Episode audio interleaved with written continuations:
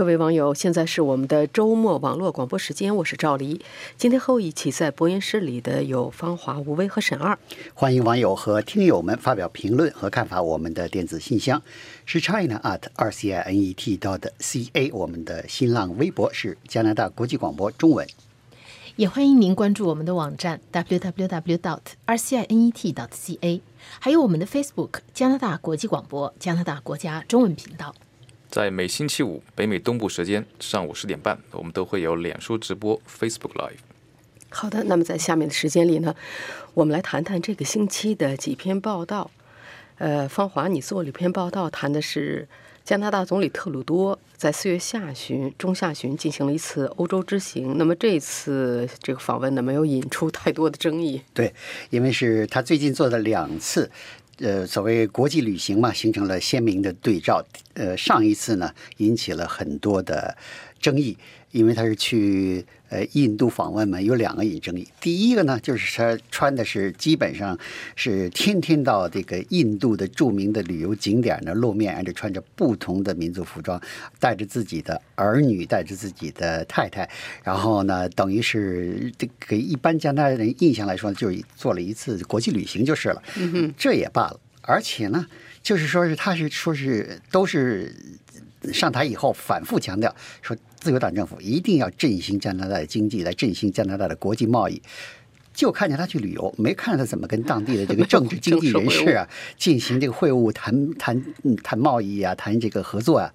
好容易举行一次官方活动，还请了一个所谓的就是曾经被法庭判定有罪的加拿大的一个所谓的锡克族独立分子，而且属于是恐怖，属于被划入恐怖分子这个类别里面。所以这两件事呢就引起了争议。但是这次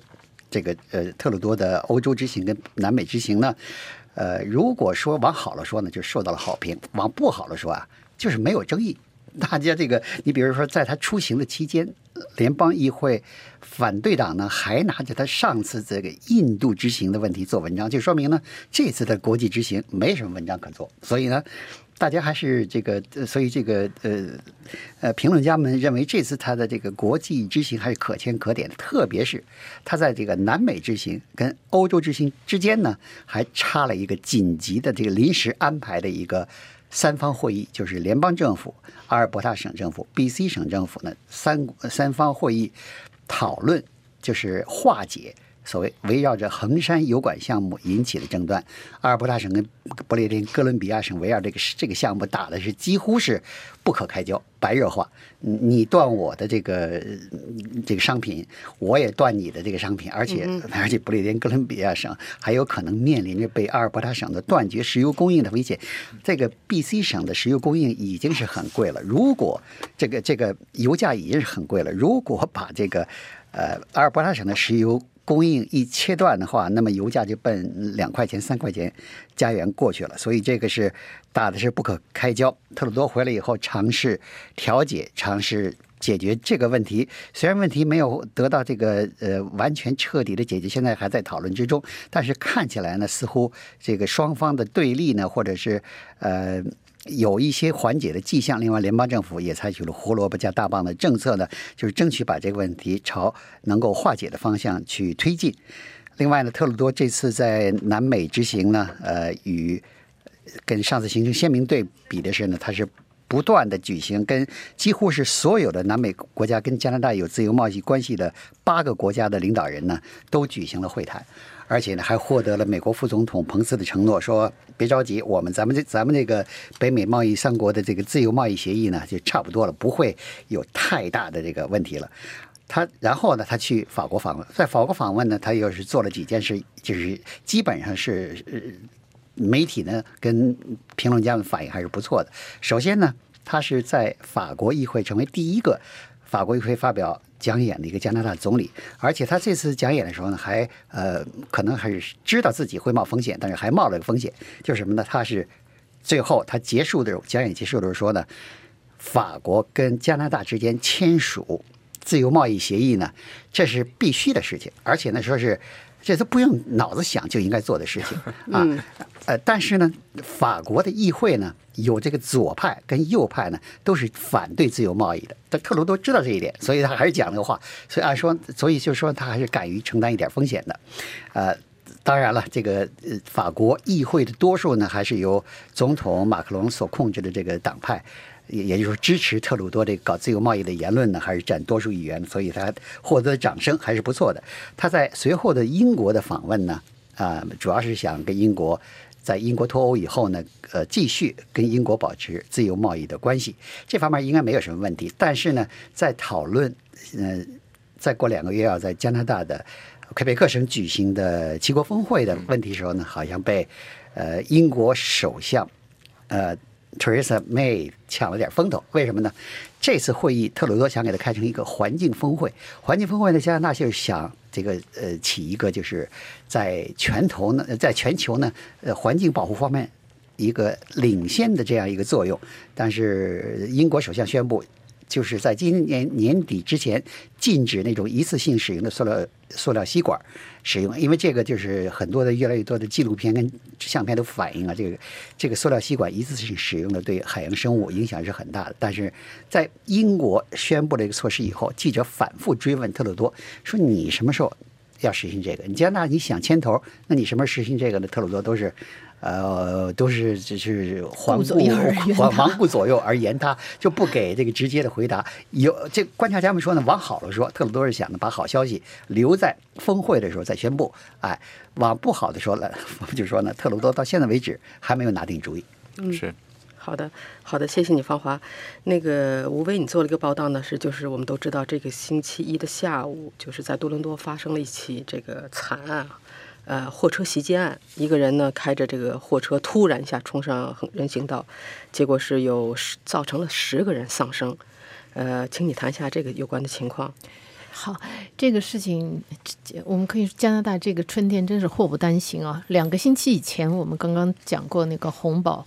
呃，野马。青少年冰球队那一次是死了十六个，我记得。对。那么你看，这两个星期以后，就是在四月二十三号的这一天，刚才你说星期一发生了这样的，发生了这样的一起惨案。那么现在呢，过了到今天星期五，实际上这件事情呢，很多的细节呢已经都浮现出来。不管是说，呃，十名丧生的人遇难者的身份在逐渐的被披露，然后呢，大家对这个现在就是媒体也好，警方也好，对这个呃嫌疑人的背景、嫌疑人的。动机也有了很多的了解，呃，现在呢，嫌疑人已经被指控，就是说十项一级谋杀罪名，呃，和十三项呃未遂谋杀罪名。那么看起来呢，他是在他在一个呃名叫 Incel，我把他们我们把它翻成就是呃可以说是非自愿的呃剩男，或者说非自愿的单身者这样的一个一个群体。我我觉得剩男是比较简略。呃，什么单身狗呢？也稍微可以点，也比较这个风趣一点。但是呢，好像是怎么翻都没有把这个精髓给翻译出来。对，它实际上就是就是是一些呃没有办法，就是嗯，没有办法有这个呃，就说没有没有性性关系，或者是说没有女性青睐。对，就是这个他就是呃。怎么向女性呃表白啊，或者是示好啊，都得不到正面的回应，都得不到他们所期望的回应。所以这些人呢，先是失望，失望变成更大的失望，然后变成仇恨。现在呢，就是现在这个网网上争论的争论的就是这些人是不是应该把这些个组织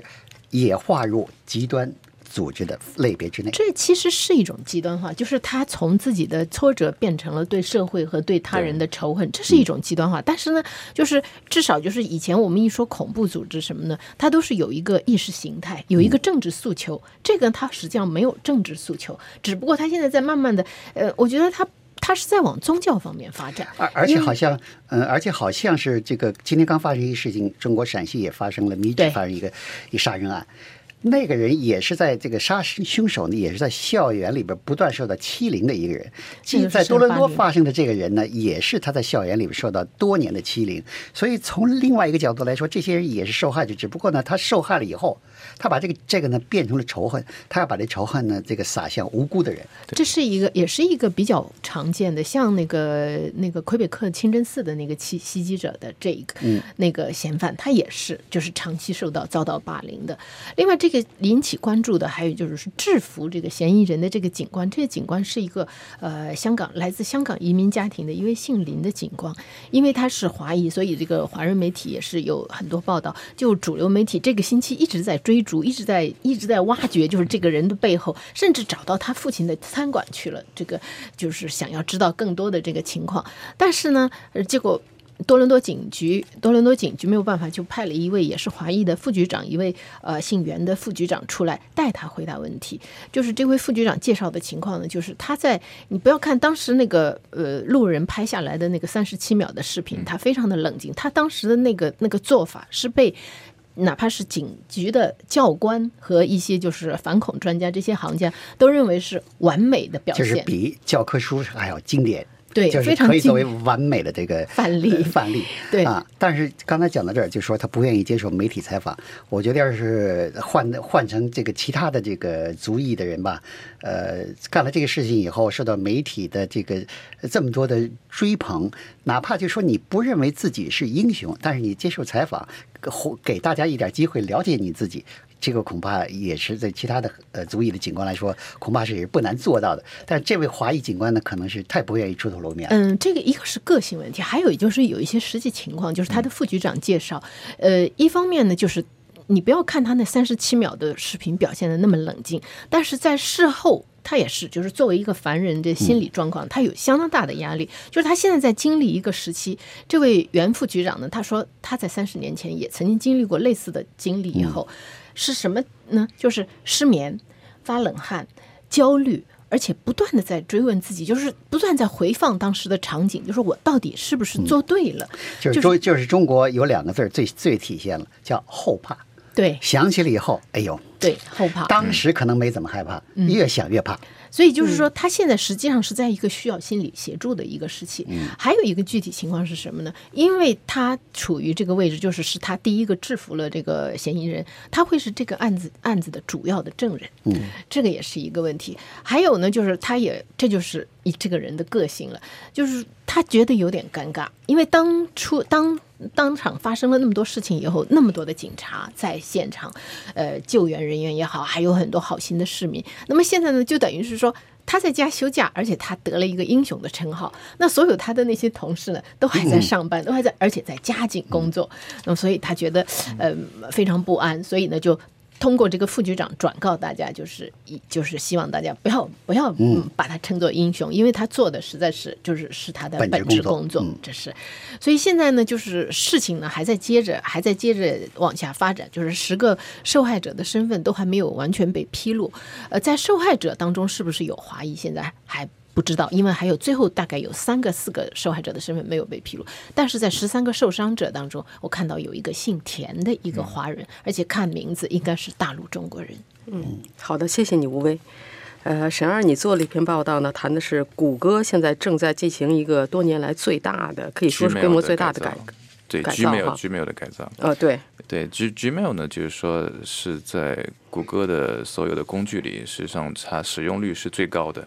因为每个人都会看 email 嘛，每天都会去看，而且就是它的 Gmail 已经是建立了很好的用户习惯，就是它占的这个市场份额已经是所有的 email 系统里面是呃无可替代的第一了。在这个 Gmail，而且 Gmail 是更加对谷歌重要的是呢，是因为呃它成为它所有其他的工具的一个入口，因为它最近也在呃积极的推广这个所谓的 G Suite，就是它把所有的谷歌的工具、网络的网上的工具，包括它日历，包括它的甚至它的 YouTube，甚至它的其他的呃文字处理的工具，全部放到一块儿打包，变成一个 G Suite。那么这个 G Suite 对于谷歌来说呢，它等于说是一揽子就占据了这个所有人的这个工作的空间，甚至实际上是已经深入到生活的很多部分去了。那么这个 G Suite 所谓的这个一揽子的这些工具呢，它的入口就是这个 Gmail。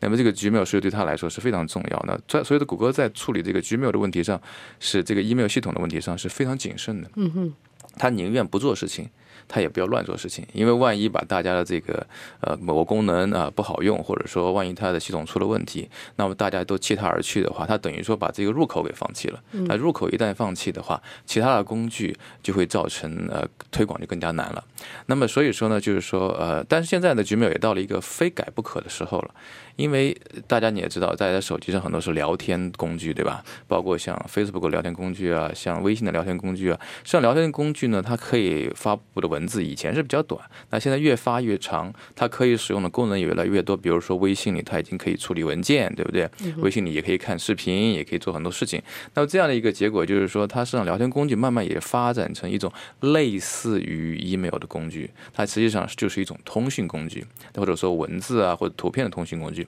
那在这种情况之下，那谷歌它也得做点事情，不然它 Gmail 慢慢的很可能会被一种新工具啊，比如说它结合了呃结合了聊天，也结合了这个 email 这么一种工具给替换掉，这很难讲。所以他现在做的这个改变呢，又还蛮重要，就是说它主要是第一就是安全性，它要强调它的这个 email 的安全性。它的这个 email 的安全性呢，它实际上是做的蛮多的工作，这是对他来说是最重要的一个推广的一个。怎么说呢？一个一个品牌吧，他他自己是大公司，对吧？他也把他 email 做成是最安全的。然后它的一个很重要的一个功能就是说，一就是说你这个保密性增强。你如果说对这个呃 email 你可以自己来加密的话，对于很多大公司是很现实的一个需求。那么它这个加完密以后，你可以让某些人看，某些人不看，你也可以让这个 email 在多少时间内自动就。被自己删除了，而且它这种删除不是说从 email 箱里删除，是完完全全从这个网络世界消失。然后还有呢，它就可以防止，它有很比较强的防止啊别人窃取这个机密的这个功能。然后呢，你还可以对这个 email 呢进行更强的这个加密。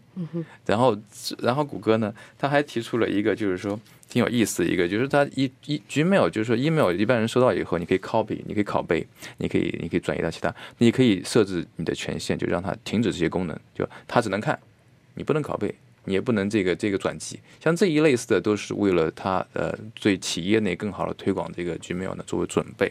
那除此之外呢，它就是说在 Gmail 里面，它会用更多的人工智能的回复，比如说你这个回复，因为在很多时候你的回复是很简短的。比如说谢谢，比如说这个啊，我收到了啊，下次我们照办。像这一类东西，实际上它是呃，谷歌它有一个人工智能系统，它会把你的 email 读一遍，然后呢，知道你最简短的、最迅速的呃回复方式大概是有几种，然后你选一下就可以了。那这个除了作为日常工作的更快捷以外，还有它符合大家在手机上的工作越来越多的这么一个情况，因为在手机上打字实在是不方便。那对于这种快捷回复来说，对很多人的就是说在 Gmail 的使用里。会有很多的这个方便和可能性的，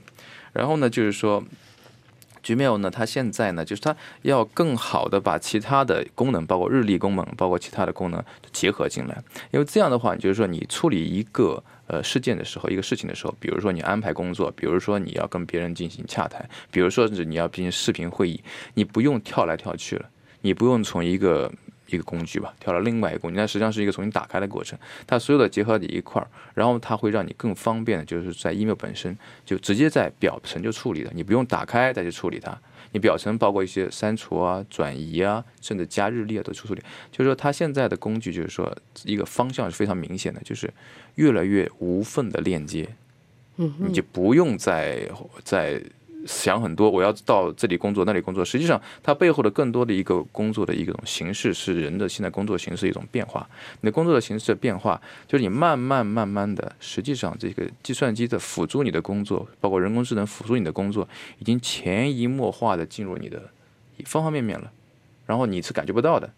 因为包括它的回复，包括它的这个工具的整合，它已经，比如说你在想还没想到你要用日历的时候，你打上日子的时候。它日历已经出现了，嗯哼，它已经帮你安排好了，嗯，就这么一种情况，实际上是一个很大的一个变化吧，嗯，就就这一回对，也可以就是说这个人工智能的这个成分越来越多，对这个对这个也是润物细无声的，对没感觉，对无声无息没感觉，实际上都全是靠这个进去了，慢慢背后全是这个，慢慢慢慢全都渗透进来了。好的，行，咱们时间不多了，咱们在下面快快谈一下后面呢，一个是方法，你做了一个。就是信息泄露的问题，就是说，实际上有的信息泄露比这个脸脸书泄露还要多，还要严重。脸书呢，过去几个星期是受到媒体、美国国会跟加拿大的联邦议会的这个呃质询呐、攻击啊，什么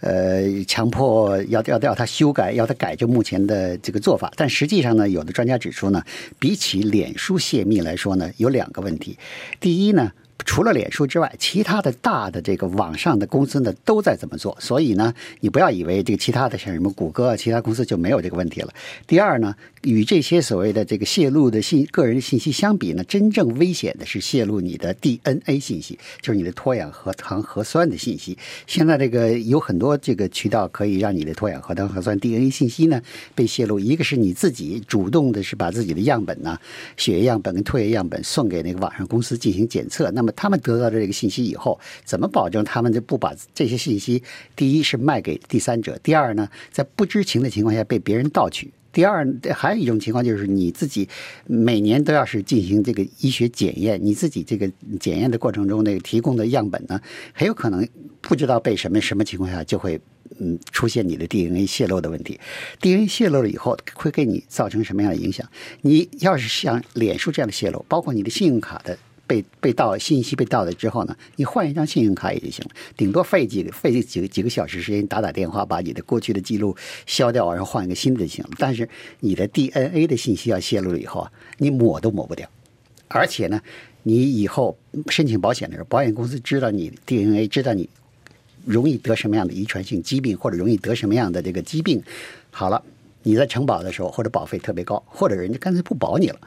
还有呢，就是你找工作的时候。特别对于年轻人，经常现在的新一代的年轻人，可能经常要找工作、换工作。那么你嗯，面试的时候，人家可能人家对方那个雇佣部门早都知道你的 DNA 了，你这人性格怎么样，容易得什么病，怎么怎么样的，人这人都知道了，所以很容易做出歧视性的决定，隐私全没了。对，嗯，好的，呃，我为你谈一下这个，有一种新的就是技术，等于是用那个 A P P 啊。呃，来那个就是很先进的，而且是怎么说了？这个整个一个趋势呢，就是建议大家呢不要再买从外边来的食品，尽量尽量多用这个本地生产的食品。这实际上是也可以算是一个成功的，就是新移民的创业故事。嗯，就是是蒙特利尔有一对年轻人，他们在十年前开始就是呃研究这个温室种菜。其实温室种菜呃并不是新，并不新，而且他们的这个，但是呢，他们的温室是开在楼顶上的，在楼顶上建。温室实际上也并不是什么新技术，但是你要把整个农场，就是种这个种菜的这个农场开在楼顶上呢。当时在他们们在开始二零零九、二零一二零一零年的时候，大概还没有还没有人这样做，所以呢，他们在当时呢，就是可以说是真的是一步一步的摸索，也很难找到就是真正有房东愿意把楼顶。呃，租给他们来做这样的事情，但是实际上呢，在经过十年的摸索以后呢，现在就是他们已经就是很成功了。简单的说，他们已经开了三个温室，而且可以就是供给好几千的这个蒙特利尔市民的新鲜蔬菜。而且呢，他们的整个的操作呢也是非常现代化的，就是刚才你说到的 A P P，它可以用 A P P 在手机上控制温室的湿度、温度，甚至用那个 A P P 去观监测，就是哪个地方长的蚜虫多了，也那么就可以就是说。整个的都是就是用非常呃先进的这个非常自动化的呃手段来控制，而且呢能够保持保证这个新鲜。这个蔬菜的新鲜，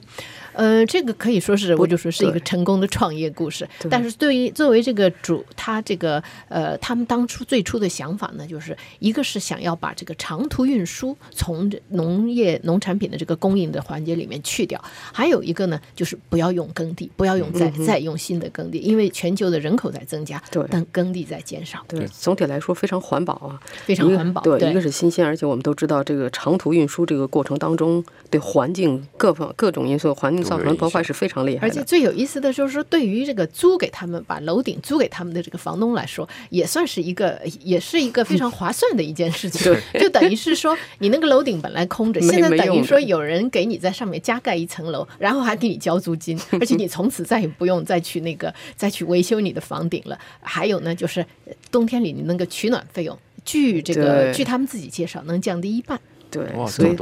我觉得总体来讲，这个最大的收益大概是环保。对对。对，好的，刚才呢是咱们这个星期的报道，今天的节目就到这里，我是赵黎，谢谢您的收听，希望听到您的看法和建议，祝您周末愉快，我们下次节目见。